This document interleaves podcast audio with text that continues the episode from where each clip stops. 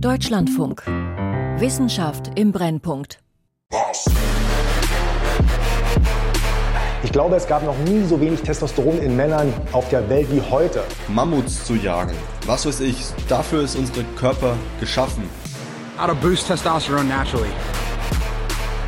Warum gibt es immer weniger traditionelle, maskuline Männer da draußen?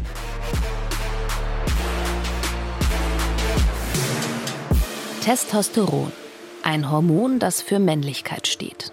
Es macht Lust auf Sex, lässt die Muskeln wachsen, das Bauchfett schwinden. Was, wenn Mann zu wenig davon hat? Ich bin müde, ich schwitze, gerade auch nachts. Das kennt jede Frau viel stärker, wenn sie keine Östrogene mehr hat. Aber das hat der Mann genauso. Und diese ganzen Veränderungen sorgen dafür, dass ich mich einfach unwohl fühle. Auf das Hormon Testosteron bin ich gestoßen, als ich zur Menopause recherchiert habe. Die Eierstöcke stoppen im Alter die Produktion von Sexualhormonen. Für Frauen ist das ein massiver Einbruch. Und etwas Ähnliches soll es auch bei Männern geben? Jedenfalls stolpere ich plötzlich überall über die Andropause, die Wechseljahre der Männer. Die Zusammenhänge sind weit weniger klar als bei der Menopause.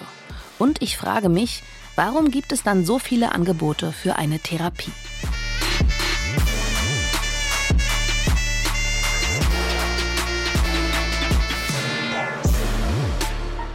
Testosteron. Wie lang ist ein Mann ein Mann? Von Christine Westerhaus. Der Handel mit Testosteronboostern blüht. Nicht nur Bodybuilder schwören auf ihre Wirkung, sondern auch Männer, denen im Alltag die Energie oder Potenz abhanden gekommen ist und die dafür ihren Hormonspiegel verantwortlich machen. Wie viele tatsächlich unter Testosteronmangel leiden, da driften die Zahlen weit auseinander. Häufig zitiert wird eine Studie, die 2006 im Fachmagazin International Journal of Clinical Practice erschienen ist. Demnach leiden etwa 40 Prozent der über 45-Jährigen unter Testosteronmangel. Von 40 Prozent Betroffenen schreibt auch das Pharmaunternehmen Grünenthal auf seiner Webseite www.testosteron.de und ruft dort mit der Kampagne Tackle TD dazu auf, das Bewusstsein für Testosteronmangel zu schärfen. Stefan Schlatt hält den Hype um das Männlichkeitshormon für konstruiert. Die Gewinnmarge bei Testosteron ist enorm. Das heißt, die Industrie wäre begeistert, wenn sie mehr Testosteron an die Männer verkaufen könnten, die mit Testosteronmangelerscheinungen unterwegs sind. Muss man sagen, hat sich auch schon sehr gefährlich entwickelt. In den USA sind sehr viel mehr Männer auf Testosteronersatztherapien, als wir in Deutschland oder in Europa zulassen würden. In Deutschland haben sich die Absatzzahlen innerhalb von zehn Jahren mehr als verdreifacht. Klar ist aber auch, wer sie braucht, dem helfen die Hormone. Nur, wer braucht sie denn wirklich? Es ist mit Sicherheit nicht das schönste Thema, wenn man sagt, ich habe keine Lust mehr im Sinne von Sexualität. Also ich selber habe es eigentlich nicht bemerkt. Es war ja meine Partnerin, die es gemerkt hat, die dann gesagt hat, äh, dass ja unser Liebesleben halt äh, rückläufig sei und dass meine Motivation oder mein, meine Antriebslosigkeit immer größer werden würde, was ich gar nicht selbst bemerkt habe.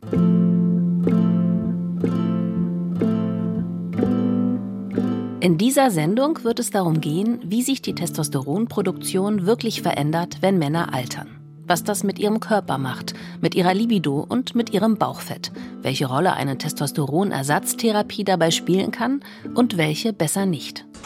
Hey, I'm Arnold. As if you didn't know. But anyway, come and work out with me. Let's do it. Arnold Schwarzenegger hat in den 1970er Jahren den Siegeszug des Testosterons in der Bodybuilder-Szene eingeläutet. Dass dieses Hormon die Muskeln schneller wachsen lässt und die Blutbildung anregt, spricht sich schnell herum. Es wächst aber auch die Sorge, was, wenn mit dem Alter die Testosteronproduktion nachlässt? Geht das überhaupt? Fit und potent bleiben ohne zusätzliches Testosteron? Das kann Stefan Schlatt beantworten. Er leitet seit vielen Jahren das Zentrum für Reproduktionsmedizin und Andrologie in Münster. Und er sagt, der Testosteronspiegel sinkt gar nicht mit dem Alter der Mann kann völlig unabhängig von der Samenproduktion Testosteron produzieren und da bricht auch nicht alles zusammen. Unser Organ lässt uns nicht im Stich. Aber warum steht dann sogar in wissenschaftlichen Artikeln, ab 40 sinkt auch bei Männern der Testosteronspiegel altersbedingt ab? Pro Jahr um 0,4 bis 1 Prozent. Beim Mann ist eigentlich vorgesehen, lebenslang Testosteron zu produzieren. Ist der Mann allerdings öfter krank gewesen, schwach, insgesamt nicht fit, passiert das gleiche im Hoden und dann gibt es einen gewissen Abfall, der ungefähr bei 1% pro Jahr liegt. Aber das ist ein theoretischer Wert, weil solange der Mann fit ist, auch mit 90, hat er eigentlich normal Testosteronmengen. Testosteronmangel oder Hypogonadismus, wie er in Fachkreisen genannt wird, gibt es also.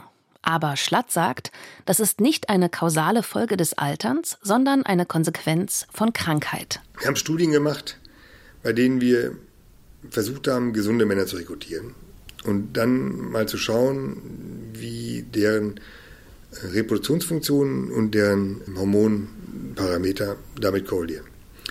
Und da gab es eben vom 18-jährigen Studenten, äh, Abiturienten bis zum 90-jährigen Mann hatten wir alle dabei. Wir haben dann Alterskohorten gebildet, um zu vergleichen, was da passiert.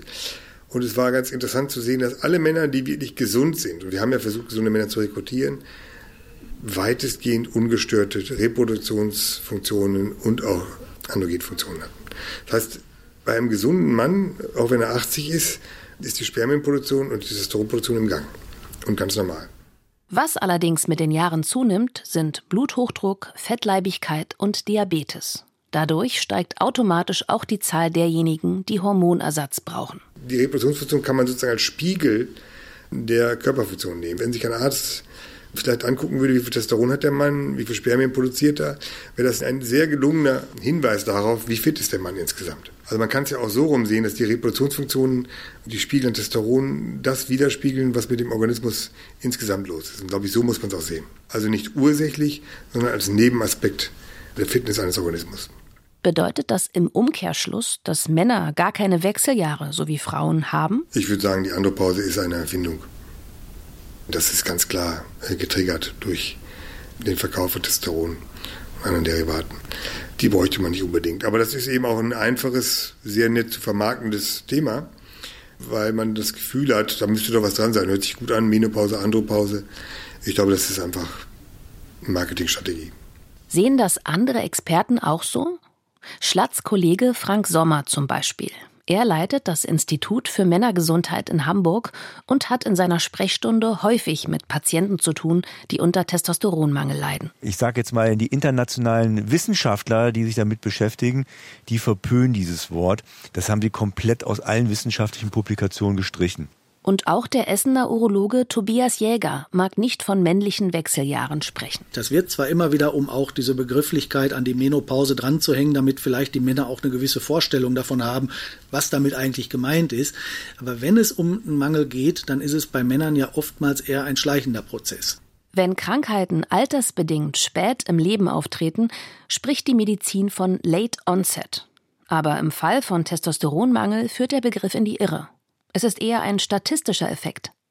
Deshalb hat die Fachgesellschaft sich jetzt davon verabschiedet, sagt Tobias Jäger. Wir hatten im vergangenen Monat, war das in Münster, so einen Experten-Roundtable und da ging es genau darum, weil die europäischen Leitlinien zum Thema Hypogonadismus sind eigentlich die, die am hochwertigsten formuliert sind. Und Late Onset ist deswegen raus aus der Begrifflichkeit, weil man mittlerweile festgestellt hat, dass die gesunden, fitten Männer eben kein Testosteronmangel mit steigendem Lebensalter entwickeln, sondern bis ins hohe Lebensalter normale Testosteronspiegel aufweisen. Doch es gibt Ausnahmen. Zu Tobias Jäger kommen auch Männer, die keine anderen Erkrankungen haben. Also wir haben Patienten, die haben überhaupt kein Risikoprofil und haben trotzdem niedrige Testosteronwerte. Und wenn die schon von vornherein niedrige Werte haben, dann rutschen die irgendwann quasi ohne ihr Dazutun in den Testosteronmangel. Und gerade diese Symptome mit Müdigkeit, Abgeschlagenheit oder einem Libidomangel, also so weiche Symptome, wo man die Symptomatik schlecht auch messen kann, gerade das sind die Symptome, die am häufigsten am Anfang der Symptomkaskade auftreten, die auch oftmals mit dem Burnout-Syndrom verwechselt werden. Tatsächlich zeigen Studien, Männer mit Testosteronmangel leiden überdurchschnittlich häufig an einer Depression oder depressiven Verstimmungen. Tobias Jäger glaubt, bei dieser Patientengruppe wird der Testosteronmangel sogar noch unterschätzt. Also zu sagen, wir hatten in den 80er Jahren weniger Testosteronverschreibung als heute und zu sagen, das ist Pharmaindustrie getriggert, dem würde ich ganz klar sogar widersprechen, weil wenn man jetzt mehr danach guckt und auch die ganzen Patienten, den ganzen Männern, die beim Psychotherapeuten eben wegen Depression und wegen einem Burnout-Syndrom sitzen, mal rät, zumindest den Testosteronspiegel angucken zu lassen, dann fischt man damit welche raus, die auch tatsächlich einen Mangel haben. Wenn man das aber in 80er Jahren noch nicht getan hat, dann werden die alle psychotherapeutisch behandelt auch gut von mir aus, denen wird auch da geholfen, aber der Mangel wird nicht behoben. Und wenn die nach zwei Jahren wieder da beim Psychotherapeuten sitzen mit der gleichen Symptomatik, weil der Mangel immer noch nicht behoben ist, dann wird wieder behandelt. Und das ist jetzt vielleicht anders.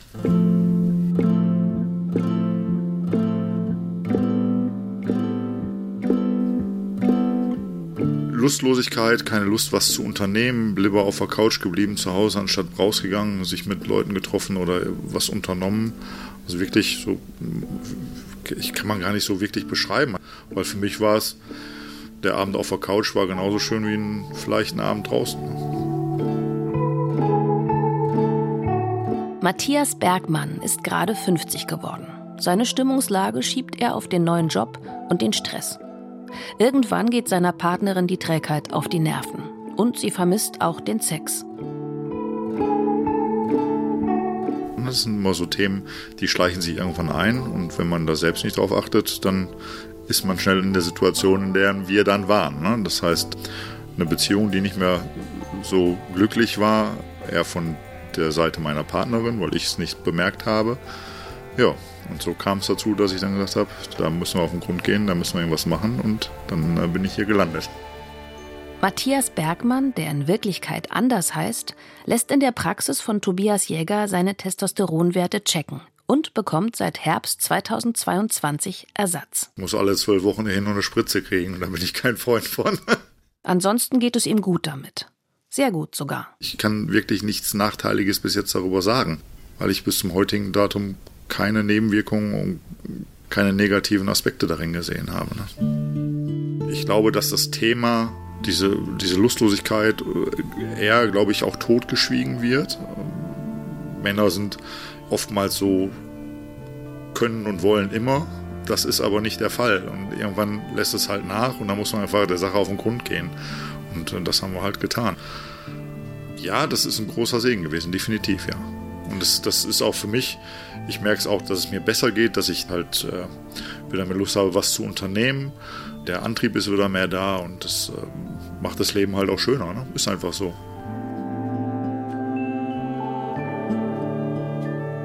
Mehr Antrieb, Tatendrang und Lust auf Sex durch zusätzliches Testosteron. Diese Botschaft vermittelt auch die Pharmaindustrie. Dabei braucht nicht jeder Mann, dessen Hormonwerte niedrig sind, Ersatz. Eine Norm gibt es sowieso nur bedingt, denn die Werte schwanken auch zwischen den Ethnien. Wer trotz niedriger Testosteronwerte keine Symptome hat, braucht auch keinen Ersatz. Rechnet man diese Männer aus der Statistik heraus, liegt die Prävalenz des Hypogonadismus nach Zahlen der Deutschen Gesellschaft für Endokrinologie nur noch bei 0,6 Prozent der 50 bis 59-Jährigen. Bei über 70-Jährigen steigt sie auf etwa 5 Prozent. Obwohl Hormonersatztherapien für Frauen wegen der Nebenwirkungen sehr umstritten sind, schnellen bei den Männern die Verkaufszahlen für Testosteronpräparate in die Höhe. In Deutschland ist die Zahl der Verschreibungen testosteronhaltiger Gele an gesetzlich Versicherte zwischen 2002 und 2011 um das Achtfache gestiegen. In den USA haben sich die Absatzzahlen ähnlicher Präparate im gleichen Zeitraum sogar verzehnfacht. Und der Trend hält an. Die Umsatzzahlen von testosteronhaltigen Präparaten sind in Deutschland zwischen 2015 und 2022 um 13 Millionen Euro gestiegen. Zwar ist der Verkauf in Deutschland strenger reguliert, doch viele Männer nutzen inoffizielle Vertriebswege, sagt Tobias Jäger. Der Schwarzmarkt der boomt. Das sehe ich hier bei den jungen Männern, die wegen ganz anderer Probleme zu mir kommen, aber sehr breitschultrig sind und offensichtlich auch irgendwelche Präparate nehmen im Bereich des Kraftsports. Also es gibt die Präparate auch durch andere Quellen, Internet oder wahrscheinlich in jeder zweiten Muckibude unter der Ladentheke. Ne? Wir müssen ja insgesamt auch immer trennen zwischen den Aspekten der Medizin, die was mit Wohlfühl zu tun haben, bei denen man auch einige Risiken eingeht. Und da sehe ich auch die Steroide.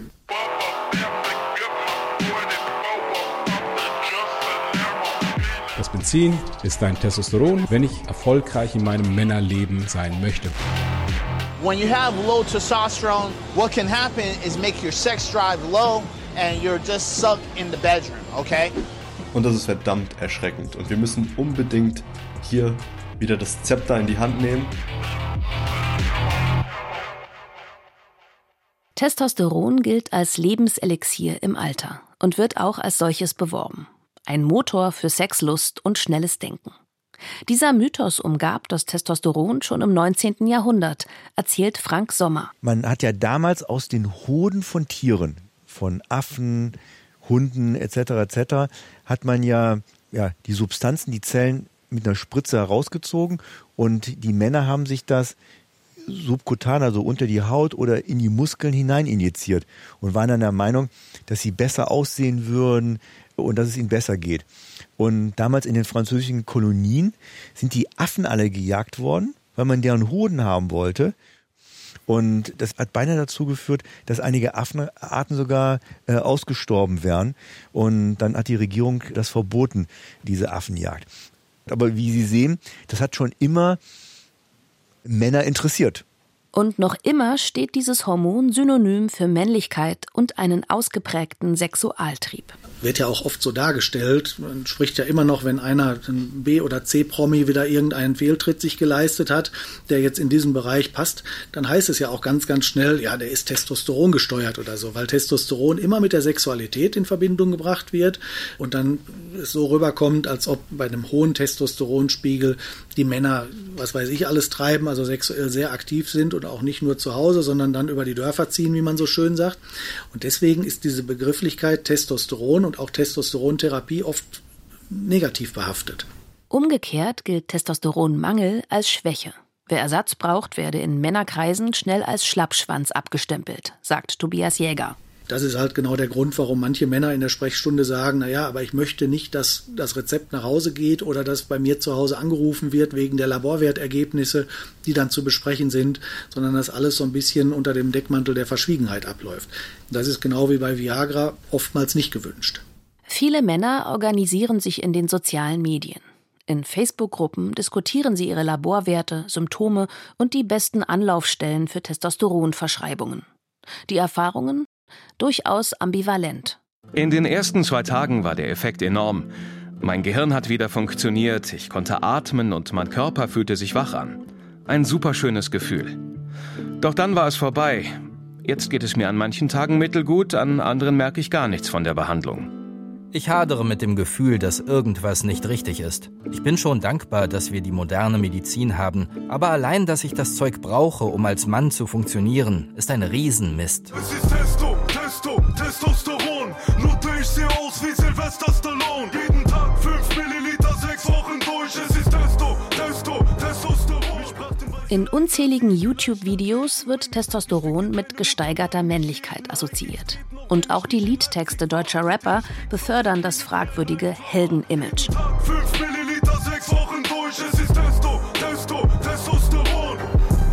Ich glaube, dass der Mann sich schon sehr kümmert und sich sehr definiert über seine, seine Steroide. Was merkwürdig ist, weil die Frau das eigentlich weniger macht. Aber der Mann definiert sich eben als männliches Wesen über die Testosteronkonzentration und es gibt Männer bei uns, die regelmäßig sozusagen den Testosteronstatus bestimmen lassen, um damit vielleicht auch ein Gutstück zu prahlen. Bei mir ist alles noch in Ordnung. Das finde ich ein bisschen irritierend, weil nicht das Testosteron selber, sondern die Testosteronwirkung entscheidend ist. Denn es gibt Männer, die trotz guter Testosteron-Messwerte Mangelerscheinungen haben. Reproduktionsmediziner Stefan Schlatt. Sie können auch Störungen haben, nicht im Testosteron-Level, sondern sie können natürlich auch Störungen haben in der Testosteronwirkung. Ähm, das Testosteron wirkt meistens in den peripheren Organen, in der Haut, im Gehirn gar nicht direkt, sondern muss nochmal metabolisiert werden von Zellen. Dann entsteht das sogenannte DHT, das Dihydrotestosteron, und das wirkt ganz stark. Und wenn dieser Metabolismus gestört ist, dann ist ein normal Testosteron produzierender Mann trotzdem von starken Symptomen betroffen, in der Haut, im Gehirn. Und das sind dann wieder ganz andere Medikamente, die der Mann dann braucht, um diese Wirkung wieder zu erzeugen. Gleichzeitig sind die Effekte dieses Männlichkeitshormons paradox. Nehmen Bodybuilder Testosteron ein, um ihre Muskeln zu boostern, dann tun sie das oft in viel zu hohen Dosen. Und stoppen damit in den Hoden die körpereigene Produktion. Der Mann, ähm, der diese anabolen Steroide missbräuchlich nimmt, hat eigentlich meistens sehr kleine Knicker in der Hose. Das heißt, der Hoden schrumpft und die Spermienproduktion wird eingestellt. Wenn diese Männer in die Sprechstunde kommen mit Kinderwunsch, kann man denen immer nur sagen, sie haben zwei Möglichkeiten. Entweder sie hören mit dem Mist auf und können ihre Frau oder ihre Partnerin fertilisieren oder sie machen das weiter und sie werden nie Vater. Das ist dann für die Männer oft auch sogar eine harte Entscheidung, wenn die dann 20 Jahre lang ihren Körper so aufgebaut haben, wie sie ihn haben wollten. Und dann muss man plötzlich darauf verzichten. Dann sieht das nämlich hinterher ganz gräuslich aus, weil dieses, dieses Wachstum der, der Muskeln so groß geworden ist, dass man hinterher, wenn die abgebaut werden, einfach kein gutes Körperbild mehr hat. Wer Testosteron nimmt, um in der Muckibude eine gute Performance hinzulegen, schadet seinem Körper nicht nur optisch. Denn ein zu viel dieses Hormons führt dazu, dass sich das Herz vergrößert, die Gefäße verkalken und die Gefahr für Schlaganfälle, Leber- oder Nierenversagen steigt. Männer jenseits der besten Jahre sollten sich auch nicht von den Versprechungen der Pharmaindustrie verleiten lassen, durch Testosteron neuen Schwung ins Leben zu bringen, sagt Stefan Schlatt. Denn die zusätzlichen Hormone erhöhen die Gefahr für Blutgerinnsel und Bluthochdruck. Gleichzeitig können sie die Blutfettwerte in die Höhe treiben und zu Prostatabeschwerden sowie Stimmungsschwankungen führen. Ob zusätzliches Testosteron die Gefahr von Prostatakrebs erhöht, ist nicht abschließend geklärt. Es fehlen Langzeitdaten. Und klar ist auch, wer einmal damit anfängt, kommt nur schwer wieder los vom Testosteron angenommen, wir haben jetzt wirklich einen Mann mit dem typischen Bierbauch, also übergewichtig und das Fettgewebe eben auch an der falschen Stelle, weil das Bauchfett ja als Risikofaktor für die Gesundheit wirklich identifiziert ist. Dann hat der seinen hohen Blutdruck, hat sein Übergewicht und vielleicht einen begleitenden Testosteronmangel. Wenn man demjenigen jetzt sagt, jetzt mach mal Sport, dann wird es ganz, ganz schwierig, dass der sein Gewicht reduziert, weil der Testosteronmangel den Stoffwechsel so weit bremst, dass er viel tun kann und trotzdem wenige Erfolge dabei sieht. Überschüssiges Bauchfett führt dazu, dass die Testosteronkonzentration im Körper sinkt. Denn die Aromatase, ein Eiweißenzym in den Fettzellen, baut dieses Hormon in Östrogen um. Und das führt dazu, dass Männer ihren Bierbauch nur sehr schwer wieder loswerden. Ein Teufelskreislauf, sagt Tobias Jäger. Mit Ersatzhormonen könne man diesen Männern auf die Sprünge helfen dann schmilzt der Bauch wirklich weg. Dann nimmt der Mann an der Stelle ab, wo es auch Sinn macht, nämlich genau am Bauch. Dadurch reduziert sich dann der Blutdruck. Und wenn er dann hinterher wieder besser drauf ist, also fitter und gesünder ist, dann macht es natürlich Sinn, mal mit der Testosterontherapie von außen aufzuhören und zu gucken, was dann an Symptomatik überhaupt übrig bleibt. Und vor allen Dingen auch, wie sich der Testosteronspiegel dann entwickelt. Neuere Studien zeigen, dass Testosteron auch den Blutzuckerspiegel verbessern kann. In einer Langzeitstudie haben Forschende gut 350 Diabetikern, die zusätzlich unter Hormonmangel litten, Ersatzpräparate verabreicht. Das führte dazu, dass sich die Glukosetoleranz bei einem Drittel der Studienteilnehmer normalisierte. Gleichzeitig konnte ein Testosteronersatz in einer weiteren Untersuchung bei einzelnen fettleibigen Männern verhindern, dass sie zu Diabetikern wurden. Wer abnimmt, verbessert seine Glukosetoleranz und die Testosteronwerte, aber auch ohne Medikamente. Liefert der schnelle Erfolg, den die Ersatzhormone mit sich bringen, die falschen Anreize? Naja, die Gefahr besteht schon, weil wenn jetzt jemand tatsächlich mit dem Testosteronmangel zu mir kommt, und eine entsprechende Symptomatik hat und es ihm durch die Therapie innerhalb von einer überschaubaren Zeit sehr viel besser geht, dann ist die logische Konsequenz natürlich manchmal die, dass der Patient sagt, ich brauche dieses Medikament, wie andere Medikamente auch, damit es mir weiterhin gut geht. Aber da sind dann halt die Ärzte gefragt, darüber auch so aufzuklären, dass es auch andere Wege gibt, den Hormonhaushalt positiv zu beeinflussen und dass es natürlich immer in jedem Fall sinnvoller ist, auf Medikamente zu verzichten, wenn es auch andere Wege aus so einer Situation gibt. An den Ärzten ist es auch, die Befunde richtig an den Mann zu bringen. Frank Sommer, Professor für Männergesundheit in Hamburg. Und da fällt mir eine Geschichte von einem Patienten ein. Der war verhältnismäßig jung. Der war gerade Anfang 40. Der hatte durch eine Lebensstiländerung innerhalb von kürzester Zeit etliche Kilos zugenommen. Der hat einen Bauchumfang von 122 Zentimeter, was wirklich viel ist. Der hatte auch Erektionsstörungen gehabt und wir haben dem Mann anhand seiner Blutparameter und sonstigen Parameter zeigen können, wenn er so weitermacht, hat er eine sehr hohe Wahrscheinlichkeit, in zehn Jahren einen Herzinfarkt zu bekommen. Da hat er wirklich mit den Achseln gezuckt und hat gesagt, naja, das wird mich schon nicht treffen. So, und dann hatte ich ihm eine Studie gezeigt und äh, in dieser Studie konnte gezeigt werden, dass diejenigen, die eben ihren Lebensstil verändert haben, 33 Prozent der Männer, die vorher keine spontane Sexualität mehr ohne Medikamente haben konnten, wieder spontane Sexualität ohne Medikamente haben konnten. Und die anderen konnten wesentlich weniger Dosen verwenden als vorher. Und das hat ihn wirklich interessiert. Hat ihn auch dazu bewogen, dass er wirklich gesagt hat, er fängt an, walken zu gehen und nachher auch ein paar Kraftübungen macht. Und das macht man dreimal die Woche.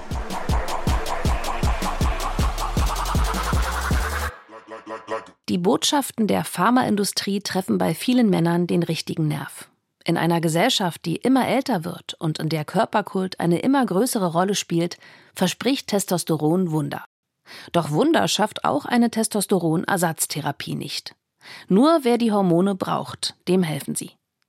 Auch der Begriff Andropause ist ein Missverständnis. Der männliche Körper kann Testosteron ein Leben lang produzieren. Einen altersbedingten Abfall gibt es nicht, wohl aber mehr Krankheiten und eine Zunahme des mittleren männlichen Bauchumfangs. Und Bauchfett ist ein Feind des Testosterons. Wer kann, sollte rechtzeitig gegensteuern.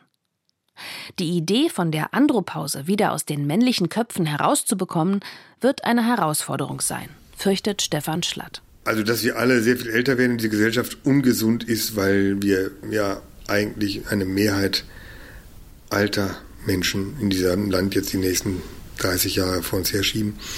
Das macht natürlich dieses Thema hochattraktiv und auch einen riesigen Markt. Da müssen sich, glaube ich, die Mediziner einfach nochmal wirklich Gedanken machen, wie sie damit umgehen wollen.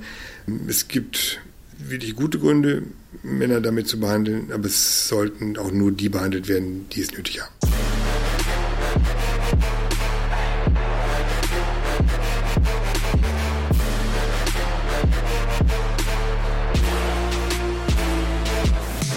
Testosteron. Wie lang ist ein Mann ein Mann? Von Christine Westerhaus. Es sprachen Anna Panknin, Oliver El Fayumi und Christian Michalak. Ton Sascha John. Regie Claudia Katanek. Redaktion Christiane Knoll. Eine Produktion des Deutschlandfunks 2024.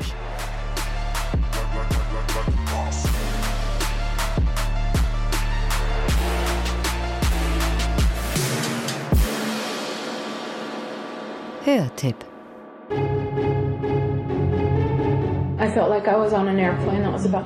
Ich fühlte mich wie in einem Flugzeug, das gerade abstürzt. 1992 erfährt Christine Majore, sie ist HIV-positiv. Bald beginnt sie zu zweifeln und stößt auf einen deutschen Wissenschaftler. Das AIDS-Virus infiziert nicht mehr als eine von 100.000 T-Zellen. Der behauptet, AIDS gibt es nicht. Das reicht bei weitem nicht, um eine Krankheit wie AIDS zu erklären. Ist AIDS eine große Lüge? Eine Erfindung der Pharmaindustrie? Christine Majore gründet eine Bewegung.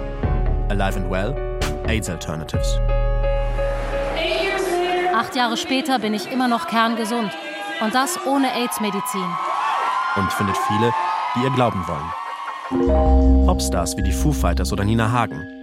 Sogar Staatspräsidenten. You see, when you ask the question, does HIV cause AIDS? Wenn man fragt, verursacht HIV AIDS? The question is, does a virus cause a syndrome? Dann ist die Frage, wie kann ein Virus ein Syndrom verursachen? Gegen jede wissenschaftliche Vernunft. Es gibt mehr Beweise für die Ursache von AIDS, als Robert Koch je in seinem Leben für irgendetwas hatte. Querdenker, Leugner, Schwurbler, das alles gab es schon einmal. 30 Jahre vor Corona.